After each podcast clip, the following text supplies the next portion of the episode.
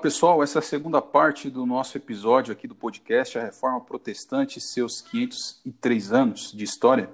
Nós temos a honra de receber aqui o nosso professor, continuar com ele, o professor André Farias. Continuamos com a nossa amiga seminarista Nicole Santana e também o nosso parceiro seminarista Anderson. E eu sou o Henrique que vos fala. Porque qual que é o princípio cristão? É acabar com o sacrifício.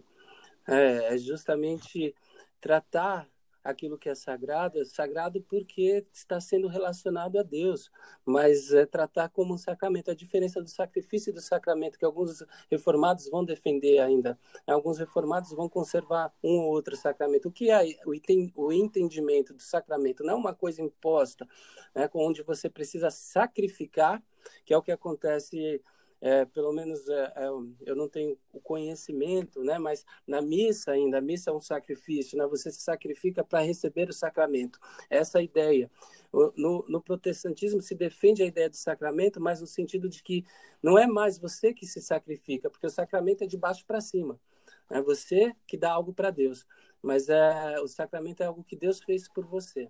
Então é aquilo que Deus fez. Então a noção da graça quando você inverte essa noção, você começa de novo a sacrificar. Só que você, quando defende o sagrado né, e o sacramento, você sacrifica o outro. Então você acaba ressuscitando aquilo que Jesus matou. Porque se você olha na Epístola aos Hebreus, Jesus, ele é aquele que pede o sacrifício, ele representa o povo, ele é o sacrificador, quer dizer, o sumo sacerdote, aquele que, intermed... aquele que faz a intermediação entre Deus e o povo, e ele é o próprio sacrifício. Se isso não for o autor de Hebreu falando que a gente precisa acabar com o sacrifício, justamente com essa postura violenta e sangrenta em relação é, para chamar a atenção de Deus, e isso em relação a nós mesmos e em relação ao outro, o que, que ele está falando de, de, de, outra coisa? Eu não sei. É, eu, eu, me lembro também da, da passagem do Antigo Testamento, do profeta com é, Elias, né, com, com os profetas de Baal, e onde ele está lá eles estão competindo, né, para ver qual Deus aparece nos sacrifícios e, os, e, o Baal não aparece, não aparece, e ele fala para os profetas de Baal, gritem mais alto, etc. E eles começam a se cortar, né? quer dizer, a exercer a violência, porque toda a noção de sacrifício que vem de baixo para cima, ela é violenta. E ela e, e Jesus o cristianismo veio para acabar com isso. E quando a reforma protestante interpreta o sacramento e conserva alguns, ela entende somente como é algo gracioso que vem de baixo para cima. A gente não precisa mais sacrificar ou continuar sacrificando. Hoje eu confesso que eu tô, tô aprendendo demais aqui. Viu? E tem uma frase de, de um amigo meu, é, que ele diz assim para mim, eu não me recordo quem é o autor dessa frase, a fé e a razão, ou a gente pode chamar a fé e a ciência, são duas irmãs separadas pela ignorância humana. E eu creio que essa frase ela entra muito nesse contexto do que a gente está tá falando aí, de dualismos, né? E nesses discursos a gente pode pegar quanto sangue já foi derramado, quantos discursos de ódio já, já foram proferidos. Então, é, é de se ressaltar a importância da reforma protestante é, no, na nossa década, na nossa geração, exatamente por esses discursos e pelos princípios, né? Então, uhum. se a gente pegar até o Brasil é um bebê, a gente comentou um pouquinho disso também lá no outro podcast. O Brasil ele estava sendo colonizado, descoberto ali por volta de 1500, mas a reforma já estava rolando, já estava acontecendo muita coisa, muitos movimentos surgindo. Na verdade, quando o Brasil ele vem ser colonizado aqui, ele já vem os, os jesuítas, né? Então, você já vê um, um movimento de contra-reforma. E aí, como o professor disse, nós vamos ter aí realmente um outro movimento aqui de evangelização bem, bem mais tarde, bem mais tarde, bem depois de que várias, é, várias dessas coisas, desses argumentos já foram estabelecidos, várias né, guerras teológicas ou civis já foram resolvidas em outros países. E o Brasil hoje nós nós vamos vivendo em um contexto nessa pluralidade. E Aqui eu até trago um, outro ponto aqui polêmico para nós pensarmos juntos também. Seria ignorância o discurso calvinismo e arminianismo diante de tudo isso? Eu não acho que, que seja uma ignorância. Eu acho que a gente precisa é, se perguntar o quanto ele é relevante. É, e, e, até, enfim, primeiro entender, entender o quê? É, o que, que ele está dizendo? Né? O que, que a predestinação né, calvinista está defendendo? Porque às vezes a gente defende ou se defende sem conhecer. Né? E o que, que o arminianismo está dizendo?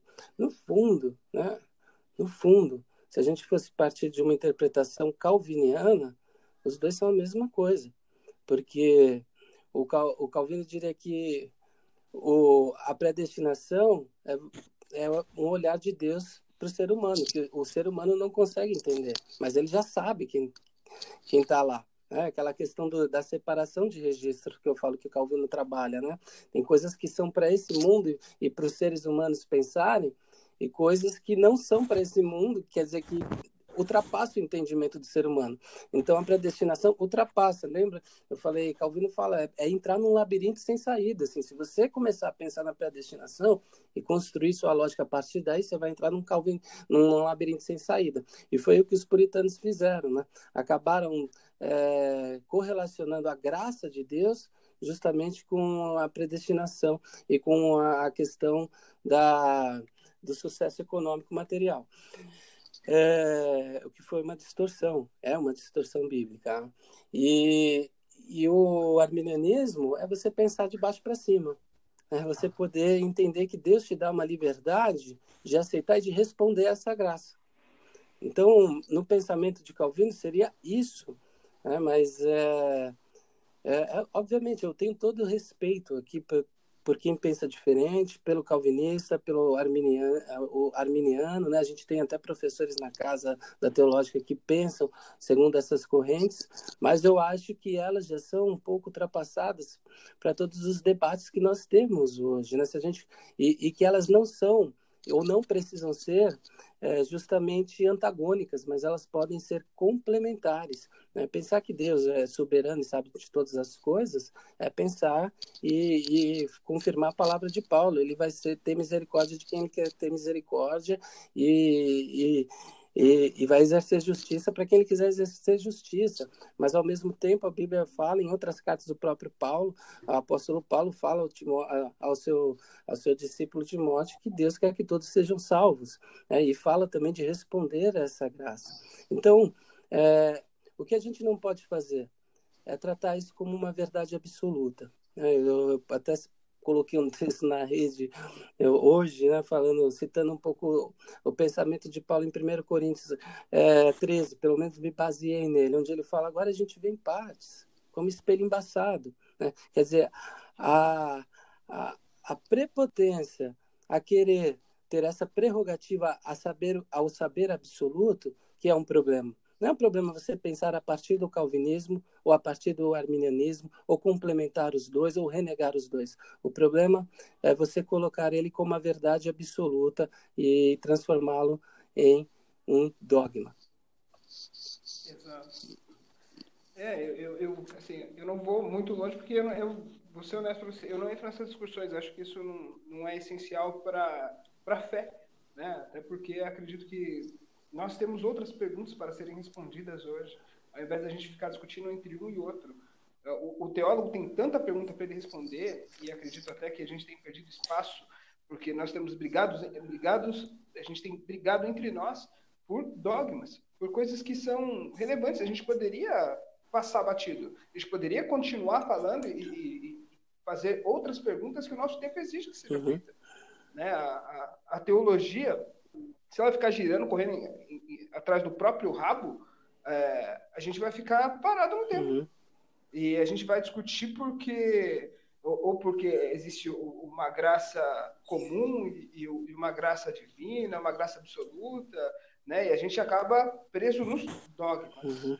né? E, e, e penso no dogma como algo estático, algo algo algo engessado. Uhum. Então, por exemplo, ou a gente quebra, né? Ou a gente para. E, por exemplo, penso, penso muito mais na ideia de, de a gente ser flexível, da gente poder ouvir. Porque na fala da Nicole, na fala do professor, eu fiquei pensando nos, no, no, nos hebreus, né? No, o próprio judeu, se a gente perguntasse para ele como é que é Deus, eles diriam que Deus é uma boca e nós somos um ouvido. Né? E hoje eu duvido que nós pensaremos assim. A gente ia falar assim, não, é, é nós, é, Deus é um ouvido e nós somos a boca. Somos nós que, que falamos e Deus quem nos ouve, né? Nesses nossos pedidos para que a gente, por quê? Porque a gente sabe como é. Porque aqui faça, faça na terra, né? Faça, faça na terra como é feito no céu, não. Faça no céu como é feito na terra. Verdade. Porque, porque é, é, é, exato, é, é porque nós falamos com Deus com uma autoridade que não faz sentido. Por quê? Porque os nossos dogmas, eles deixam Deus dentro de uma caixa fechada, engessado. Ele é daquela e forma. Aí, Como é que eu alcanço E aí você Deus? entra nessa questão né? da e, razão e... quebrar a fé, né? a espiritualidade. Porque, Exato. pensando no que você está falando, desculpa te cortar, vou deixar você complementar já. Não, não, manda aí. Eu estou pensando na mensagem que eu vou pregar domingo, assim, porque... é, Muito bom. Estou pensando em Samuel. Fala a Deus. Samuel, né, quando ele ouve ele é chamado por Deus, é, ele, ele, ele ensina a gente justamente nessa questão que você está dizendo, Anderson. Né? Ele fala, é, ele vai procurar, o que mostra que é difícil, né? Ouvir a voz, de, a voz de Deus, identificar todo um processo, ele precisa ouvir três vezes, é, mas é, ele ensina a gente no seguinte, né? o, o, fala que teu servo ouve. É, quer dizer, não sou eu que digo, primeiro. Eu preciso escutar a voz. Eu preciso escutar. E você disse isso muito interessante. Não é sua vontade feita na terra, mas é a minha feita no céu. Né? A gente impõe. Né? A gente está num movimento de impor as nossas verdades a Deus e defender esse Deus que eu diria que a gente precisa evangelizar de novo à luz de Jesus Cristo. É preciso evangelizar Deus, né? Mas não o nosso, o Deus acima Exato. de Deus, o, o, o nome desse Deus, né? as representações desse Deus que estão sendo é, ditas como verdades absolutas, mas que não contém a revelação de Deus. Então é preciso passar pelo crivo de Jesus. e quer dizer, deixar ele falar, deixar ele escutar, quer dizer, receber de novo esse Deus para que a gente desconstrua tudo isso que a gente construiu na tradição e que impera sobre a gente. Desculpa, pode. Exato, exato. Não, não, não, não é perfeito. Eu, eu vou concluir até com o seu texto, mas, mas antes eu queria falar só assim. É, nós precisamos é, ler novamente a Bíblia. E eu não vou usar a palavra atualizar porque ela está na moda. Eu vou usar, vou usar é, é necessário que a gente volte aos evangelhos é necessário que a gente entenda até, uma coisa que eu acho, eu, eu sempre penso quando vou falar com, com os meninos, uhum. né, eu fico muito em casa de recuperação, e eu costumo dizer assim para eles, você sabe qual é a velha má? E eles ficam perdidos. Eu falo, é, porque se a gente vem falar de uma boa nova, é necessário que você entenda essa velha má, que é a sua vida, né? Porque, por exemplo, é, é, penso no, quando vou nas casas de recuperação, o pessoal está se recuperando, né, e tal, mas é necessário que a gente entenda que a nossa vida ela tem sido ruim, ela, ela, tem uma coisa que, que é ruim e, e, vem desde sempre. E essa boa nova, ela vai te trazer vida nova. Ela vai te trazer mais da vida. Então, por exemplo, é, o que, que é essa vida plena? Né? O que, que é essa promessa de vida plena? Ou, ou quando a gente vai para o Salmo 23, né? nada me faltará. Não vai me faltar nada. Nem dor, nem, nem, nem, saúde, nem doença. Não vai faltar nada. Eu vou andar no vale da morte, mas o diferencial é que eu tenho Deus. Mas falando do texto, que, que, que, eu acho que é bem interessante quando a gente ouve a voz de Deus, é que Samuel confunde a voz de Deus com a voz de um é. homem. É. E três vezes ele vai falar com um homem. Então, isso deveria nos dizer Sim. algo. Que a voz de Deus é muito parecida com a voz do seu conselheiro, com a voz do seu Sim. amigo, com a voz daquele que você confia. Então, por exemplo, é, muita gente reclama de não ouvir a voz de Deus. Talvez porque esteja esperando é, esse, esse céu se abrir e dizer: Esse é meu uhum. filho amado. Mas se a gente for lá em Pedro, vai dizer que enquanto Deus está falando com a gente, o Deus estava falando com Jesus, muitos ali ouviam trovões. Uhum. Então eu acho que é isso que a gente tem ouvido, trovões, ao invés de procurar essa voz parecida com a voz das pessoas que estão ao nosso redor tentando nos mostrar algo que a gente não E aí cabe até uma outra eu é interpretação, hein? É... Eu estou lembrando de Lutero que falou que a nossa fé é fundada simplesmente exclusivamente em ouvir né, a palavra. Ele fala isso, mas é, esse ouvir a palavra, né, quer dizer, ouvir a voz de Deus, parar e ouvir, né? e, e às vezes a gente pode confundir, e às vezes as pessoas, quer dizer, essa espiritualidade, antes da nossa razão, antes da gente construir as nossas razões, as nossas doutrinas, né? sem, sem pretender é, sem pretender transformá-las em dogmas, ela passa por, por um outro, uhum. né? Quer dizer, a gente olha a história de Samuel, ele vivia onde? No, no sistema religioso mas ele não conhecia Deus. E para ele identificar essa voz, que ele pensou que era justamente do seu conselheiro, ele precisou de alguém. Né? Ele precisou de um outro ser humano. Quer dizer, Deus usou o próprio conselheiro para trabalhar a espiritualidade de Samuel. E Samuel se abre para ouvir. Então, isso é muito legal. É um texto muito rico. Precisa trabalhar. É, quando o assunto é calvinismo e, e arminianismo, é, eu acho que uma coisa que rola muito é superficialidade, né? Então, essa coisa da internet de você é, jogar assuntos que não são novidade, né? E ficar se debatendo, é, ouvir debates mesmo assim desnecessários, né? Então, não só, no caso, a gente está citando esse exemplo, mas tem muitos outros exemplos, né? E eu acho que o grande lance é o seguinte: o que, que é novidade, yeah. né? Isso não é novidade, certo? Que existe essa, essa, esses pensamentos diferentes. Então, tem muitos pensamentos que as pessoas pegam de espantalho que não são novidade, entendeu? Então, não faz o menor sentido você ficar perdendo seu tempo de uma forma superficial, porque a pessoa fala que defende muito alguma coisa que ela nem leu, né? Basicamente. Que ela só leu por cima ou só ouviu falar por cima. É, não faz o menor sentido. A pessoa fica lá, parece que, sei lá, Sim. a pessoa travou naquilo e fica só na mesma tecla, né? E a pessoa, ela perde uma oportunidade muito grande, que é a oportunidade de realmente estudar, tipo, e se aprofundar em coisas e passar adiante, né? Tipo, ah, beleza, você, ou sei lá, determinado movimento pensa de tal forma aqui no Brasil, aquela igreja tal é assim, e eu não concordo. Aí a outra igreja é assim, e eu concordo em partes, mas tem uma uhum. outra parte que eu não concordo, beleza. Isso não é novidade, né? Agora, o que é novidade para mim? Aquilo que Muito eu desconheço. Então, por que, que eu não vou estudar, né? Não, as pessoas fogem da, do estudo, as pessoas fogem da reflexão, elas fogem de realmente se aprofundar na palavra mesmo, né? Tipo, revisitar a palavra constantemente, e elas ficam presas cegamente na mesma tecla. Isso é ridículo. E aí elas começam a entrar numa coisa que não é nem um pouquinho gospel, não é nem um pouquinho crente, evangélico, né? Brincadeira. Que é aquela. Não é nem um pouquinho cristão, né? Que é ficar se ofendendo, se é, colocando as pessoas para baixo, é, colocando rótulos, enfim. E isso não faz o menor sentido, entendeu? Ou então a pessoa só procura argumento só para é, ganhar a disputa, sabe? É uma coisa que uhum. não faz sentido, nem racional, né? Não, não existe um sentido para isso. E a pessoa quer pagar de, é, de, de racional, mas na verdade ela é super emocional, né? Ela tá querendo simplesmente ter um status, uma coisa superficial e, e totalmente. Não, é, acho... Uma coisa meio de banda, assim, né? Tipo, meio ridículo, assim.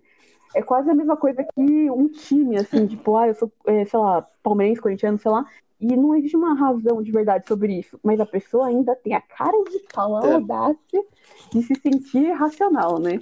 Então, isso é uma coisa que a gente tem que levar em consideração. Tipo, pera, não, coisa que não é novidade, entendeu? Se eu for caçar na internet, eu posso pegar um monte de vídeo de pessoas falando muita besteira, de coisas acontecendo, e eu posso pegar e se publicar. E falar, nossa, olha o que essa pessoa tá falando. Mas aquilo não é novidade. Aquela, esse pensamento existe. Existe, existe pensamento tal, existe pensamento tal, existe pensamento tal. Aquilo é novidade? Não é novidade. Então por que, que você tá fazendo é. isso? Por que você tá pegando pessoas assim, de espantalho, né? Então é uma coisa que não faz sentido. Na verdade, a pessoa está fugindo da responsabilidade dela, né? Que é de evoluir, de se de estudar mais, de, de se aprofundar mais e ir adiante, porque a nossa vida é limitada. A gente não consegue estudar, assim, tipo, tudo que existe. Então você está perdendo tempo precioso para é ficar é a teologia do papagaio. que não faz o menor sentido. repete, né? É. Repete. É. Mas você está falando Exatamente. aí, eu estou lembrando que a gente pode, eu estou pensando que a gente pode até vincular né, essa, isso que você está dizendo a um, a um princípio que eu acho que também é da, da reforma, é o, o princípio me, mediológico. Né? O, a mediologia é uma ciência que analisa os fenômenos culturais, como religião, política, arte, e com os seus meios de transmissão. Né? Como que você transporta essas, essas informações. Então, se você pensar na reforma, né, o que, que o, o Lutero usou? Né? Nós, é, pelo menos ele que é o grande pilar, né, é o grande Gutenberg. Então a reforma da igreja, ela ocorreu na história, se a gente pensar, é porque outras outras reformas, como o próprio Anderson citou, elas já tinham é, historicamente é, tentado é, é fazer uma transformação. Mas por que que Lutero foi feliz? Por que que foi frutífero? Por, porque a impressão, né, os meios de transmissão não é, fizeram com que os, os, as autoridades não conseguissem barrar as suas ideias, as suas palavras, etc. E mas qual que foi o alicerce, né? Qual que foi a mensagem comunicada? É isso que você está dizendo, né? O que, que eu estou dizendo nas redes? Né? O que, que eu estou dizendo aí nessa mediação com, com os meios que eu tenho para falar, né? O que é importante, o que não é é, foi justamente alicerces que ele tirou da Bíblia e da sua consciência, opondo as, as autoridades do seu tempo. É, não é repetindo as, as mesmas coisas, mas foi algo novo. Então, é, o ato de ler, como você disse, buscar outras coisas novas para não ficar repetindo, né, é um fundamento protestante que lê a Bíblia para reler a sua vida e reler a sua vida à luz das Escrituras. Quer dizer, é um vai e vem que não é cíclico, mas é ele anda para frente. É a, é a, repetição kierkegaardiana, né? Que vai, ela não é uma repetição, é uma retomada. Ele retoma, mas ele vai para frente. Ele não volta para o mesmo ponto nunca mais. Então sempre é sempre reformando. A gente usa metanoia ou usa sempre reformando, que é o princípio reformado, né? Ainda em reforma, uhum. como acho que o Anderson mesmo disse no começo. Uhum. Excelente, excelente mesmo. E aproveitar até nessa linha aí que vocês estão falando, uma, uma última pergunta para a gente pensar juntos aqui. É, é, quanta riqueza né, de pensamentos, e a gente até pode pegar essa frase, o protestantismo, de protestar, realmente eles protestavam com argumentos, com, com base, e buscavam isso. É, e hoje nós perdemos muito com isso, por não se espelhar neles. Tem uma frase de Isaac Newton que diz: Se eu vi mais longe, foi por estar sobre ombros de gigantes. Nós temos uma, uma gera, gera, várias gerações, temos oportunidade de estar sobre os ombros desses gigantes, com toda essa história, com todas essas conquistas, mas também com os erros deles. É, nós podemos aprender muitas coisas. E como também, de novo, Agostinho, Agostinho disse, né, de Pona, nas coisas essenciais a unidade, nas coisas não essenciais a liberdade, em todas as coisas a caridade. E nessa linha, eu gostaria de entrar nessa última pergunta: o evangelicalismo versus o cristianismo. Nós nos perdemos como igreja?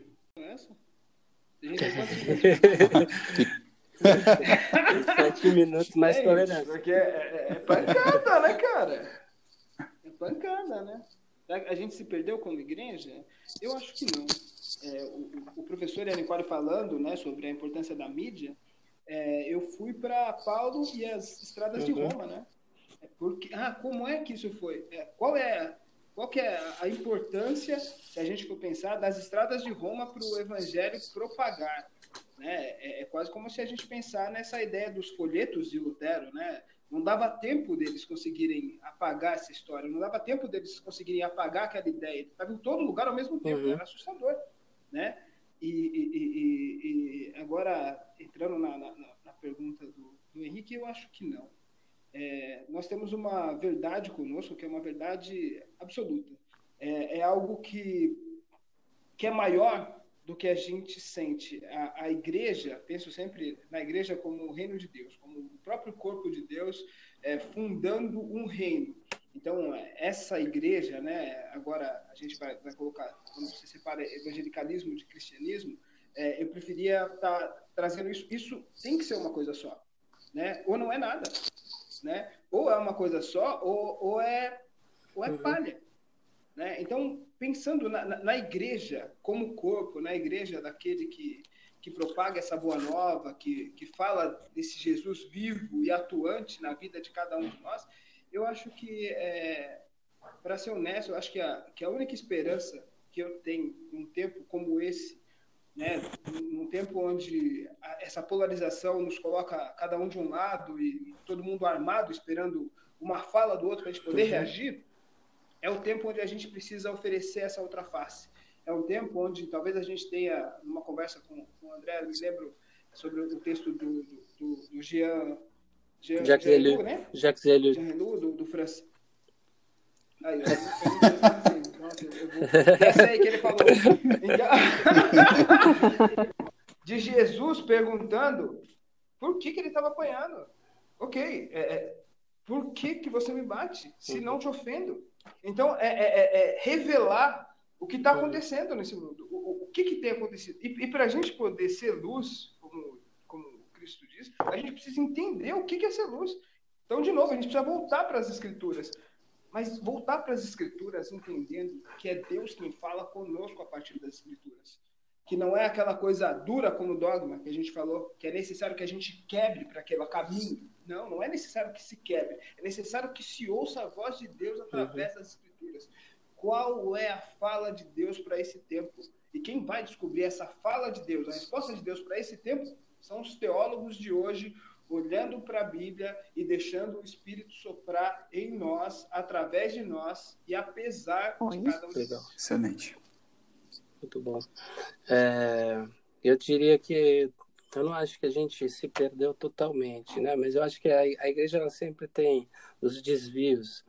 É, e, e, e, mas graças a Deus a gente vive por essa graça, essa é, a gente sabe que a gente serve um Deus da história.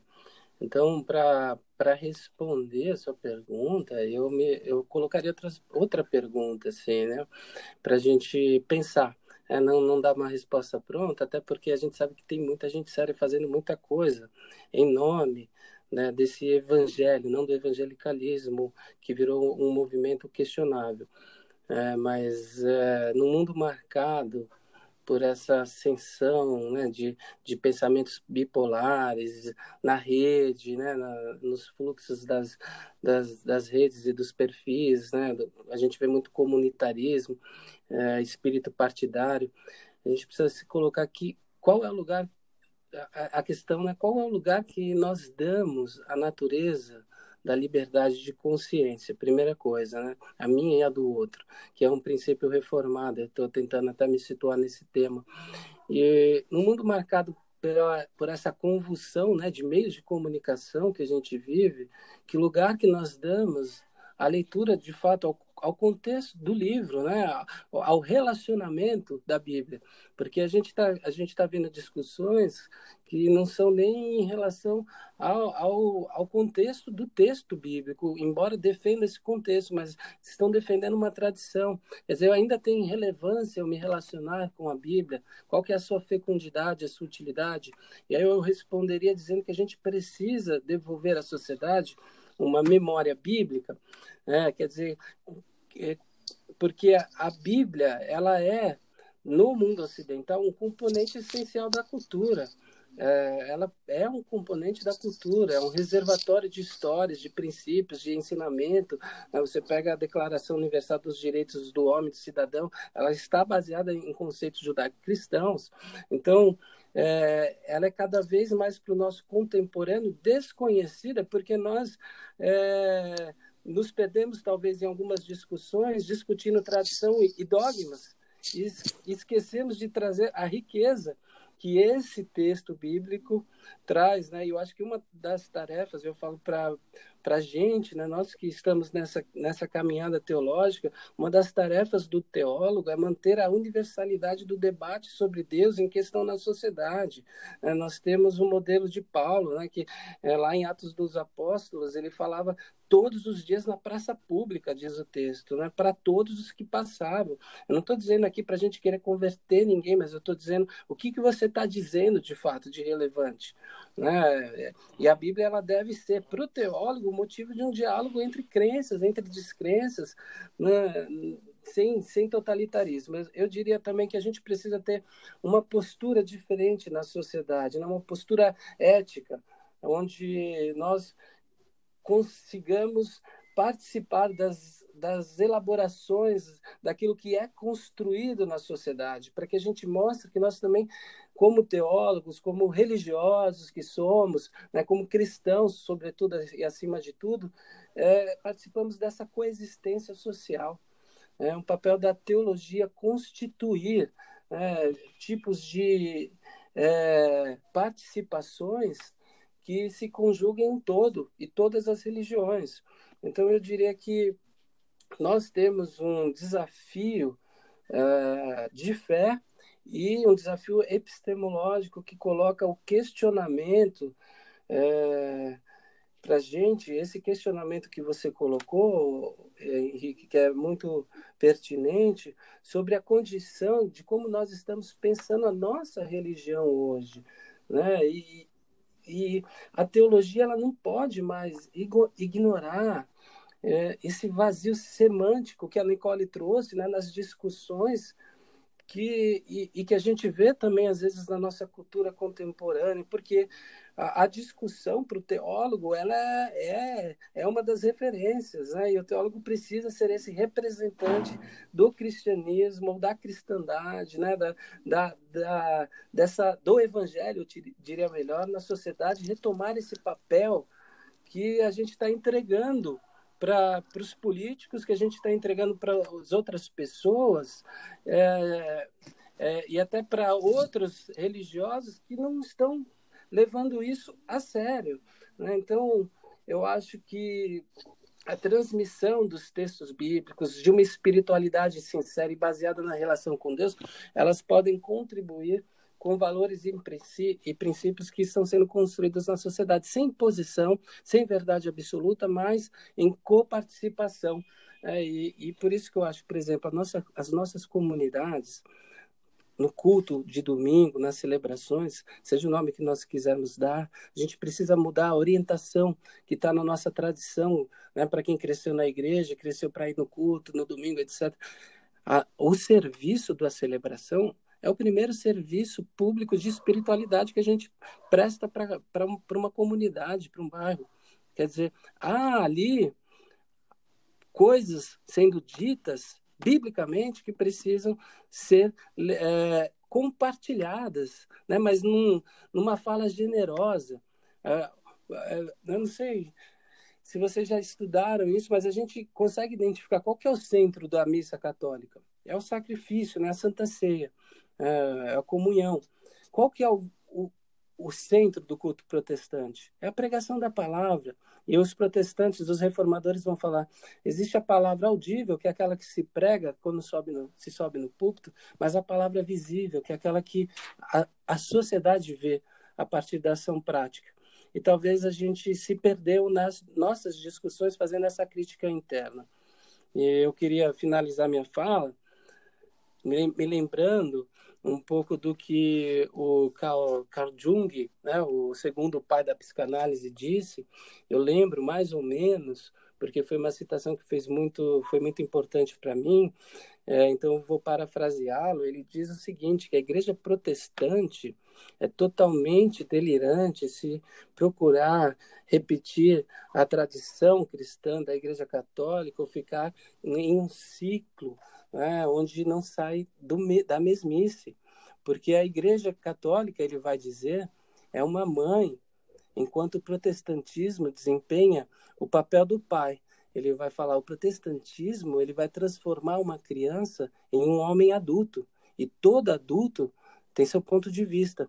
E é por isso que a difusão do protestantismo parece ser precisamente uma, uma garantia para a nossa sociedade de, de vitalidade. Eu vejo essa dispersão como um sinal de vivacidade, de avivamento, se a gente quiser dizer, que basicamente não há nada com, com que se preocupar nessas transformações e reinterpretações, porque isso é, de fato, um princípio protestante. Fenomenal, fenomenal, sem palavras. Nicole, você quer falar? Quero. Então, é, uma coisa aqui, eu vou falar até um, um, uma coisa pessoal mesmo.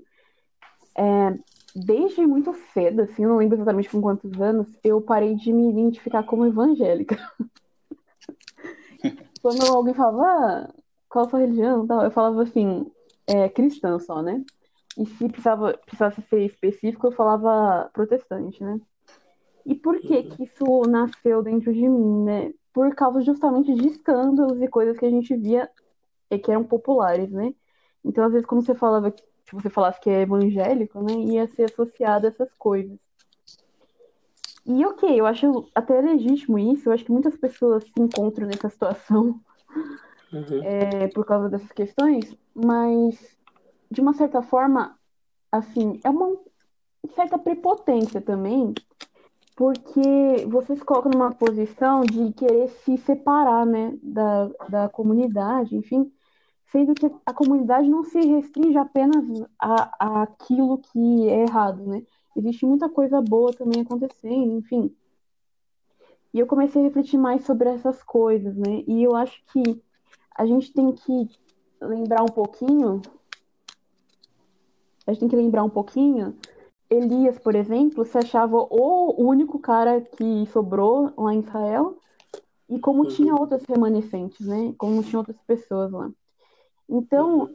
dentro da igreja brasileira, a gente tem que levar em consideração que tem sim muita gente séria, muita gente fazendo coisa correta e a gente não pode ignorar isso, né? Então, eu acho que cabe no, a nós é, assumir a nossa responsabilidade, né? E fazer parte desse grupo de pessoas que estão fazendo o correto, o honesto, né?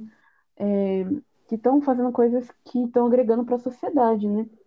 E, Exatamente. E não entrar em. É, ou no, em fugir, né? Disso e tentar se isolar, mas também não correr tão rapidamente para debates, como comentei, inúteis, né? Que não vão levar a lugar nenhum, que não são novidade, enfim. Então, acho que uma reflexão muito boa é, tá, o que, que eu preciso fazer? O que que, qual que é a minha responsabilidade? Será que isso vai trazer alguma diferença prática no dia a dia? Então, um exemplo prático é você tem se relacionado com a igreja, com as pessoas, né? Que, que igreja são as pessoas? Tem se relacionado com a, a sociedade de uma forma geral?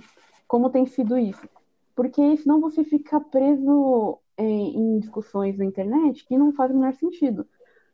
E junto com isso vem a questão teológica de você se enriquecer também através de estudo, enfim, e não de uma forma prepotente, mas, né, mas de uma forma que realmente seja uma ponte para as pessoas de diálogo, enfim, de construir coisas novas e, e, boas, assim, né, que, que façam diferença na vida das pessoas.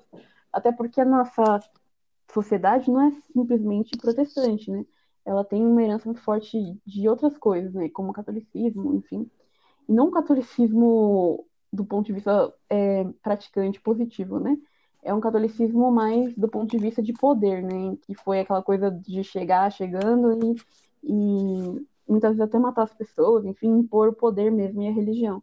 Então, essa é uma herança que a gente tem aqui. Então, será que é isso que Deus quer da gente? Será que Deus quer que a gente chegue é, colocando goela abaixo as coisas? Ou será que Deus quer que a gente faça como Jesus, né? Que dialogava com as pessoas, né? Então, eu vejo mais ou menos por esse sentido. Não fugir da nossa responsabilidade, né? E não querer se isolar no nosso mundinho e achar que a gente está correto por causa disso, né? Só porque a gente percebeu o problema, né?